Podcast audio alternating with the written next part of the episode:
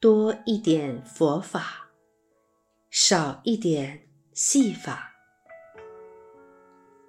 我在印度西京的寺院里长大，周围不是流亡的西藏人，就是来自喜马拉雅地区、尼泊尔、不丹各部落的村民。这让我充分感受到。在多元文化与多元信仰中生活的多彩多姿与挑战性。不过，直到我十四岁去了纽约，以及稍后二十来岁在哥伦比亚大学就读时，才算是真正见识到什么叫全球性的多元文化与多元信仰。我想。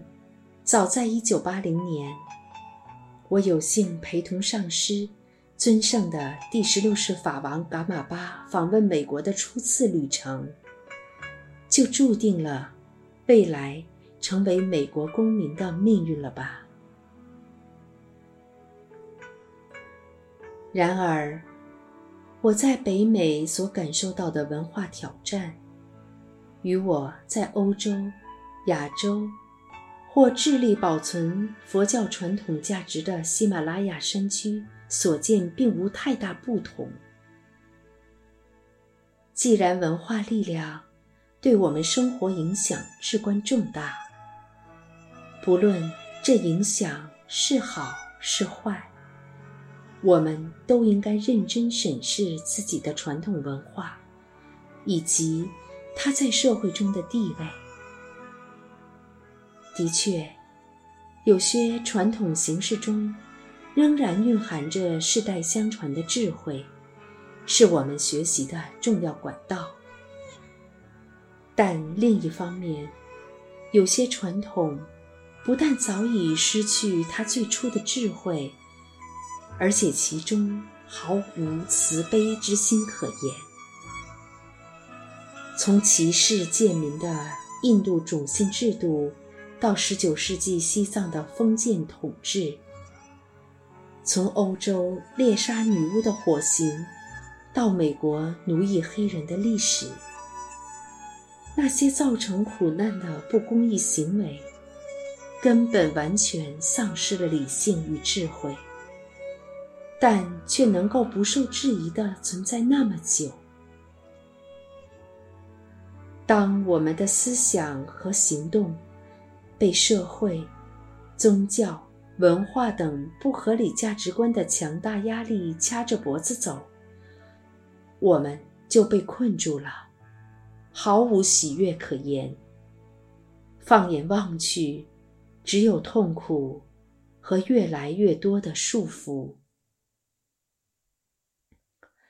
真正的智慧，没有任何宗教与文化的戏法。智慧带来宁静与快乐，然而，我们却常常害怕真理，却对戏法上了瘾。想要看一出真正的大戏吗？不必开电视，这出戏就在你的生活里，其中充满了情绪、焦虑与愁绪。想要聊一聊这出戏吗？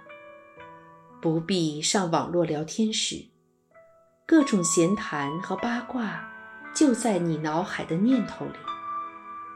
时至今日，尽管我们已经有那么多物质享受，这么多娱乐，以及二十四小时全年无休不间断的吸引你的分心的事物。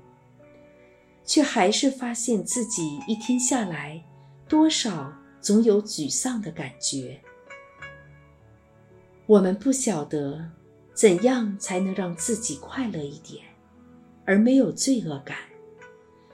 就算今天过得很开心，我们发现自己还是会自问：我值得这么快乐吗？我付出了足够的努力。来换取这一切吗？凡是以自我为中心的戏法上演之处，就有痛苦。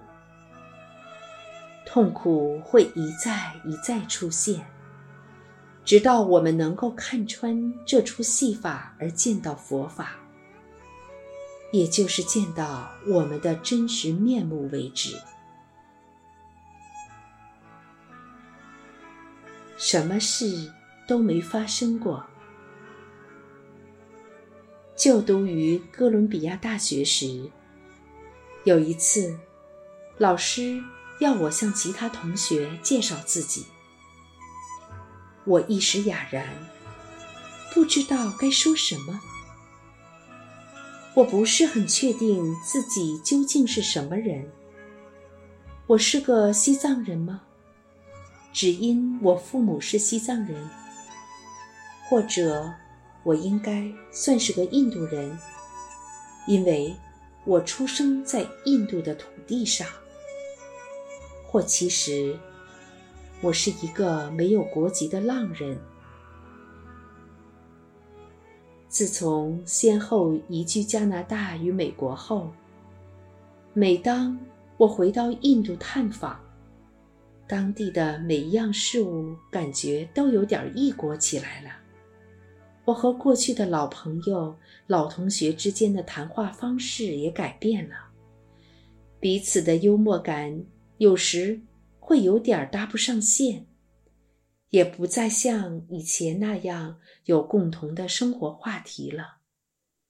彼此的价值观也有些改变，于是再一次的，我成了一个异乡人。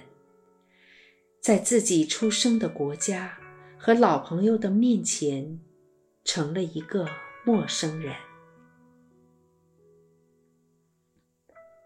如果是在美国中西部的城镇市集里，感觉自己是外来客，这倒没什么好奇怪的。奇怪的是，身处于自己从小长大的家乡，却感觉自己是个异乡人。现在，唯一能让我觉得正常、平凡、不引人注意的地方，是在纽约地铁和街上，在北美温哥华我的第一个家，或在西雅图的地下室公寓里。在那里，我以一杯咖啡展开一天。而以深夜的科尔伯特报告结束一天。所以，真正的我到底是谁呢？我身上到底发生过什么？也许，正如第十六世法王噶玛巴曾经说过的，什么也没发生。所以，也许，并没有什么事真的在我身上发生过。以一般的事实看来，我是 X 世代的一员，黑莓机的忠实使用者。但以真实面来看，我是一个没有文化的叛逆者，走在寻佛的道路上。而我知道，那佛就在我内心之中。在这里，以及接下来的书页上，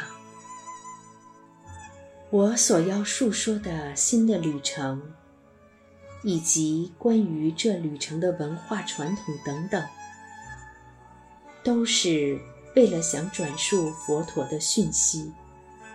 也就是那超越一切显象的关于我究竟是谁的真理，那是值得我们追寻的智慧。它将带领我们走向自由，得到解脱的快乐。祈愿每一个生命都能享用这完美的喜乐。并以此喜乐，进一步解脱世界上的痛苦。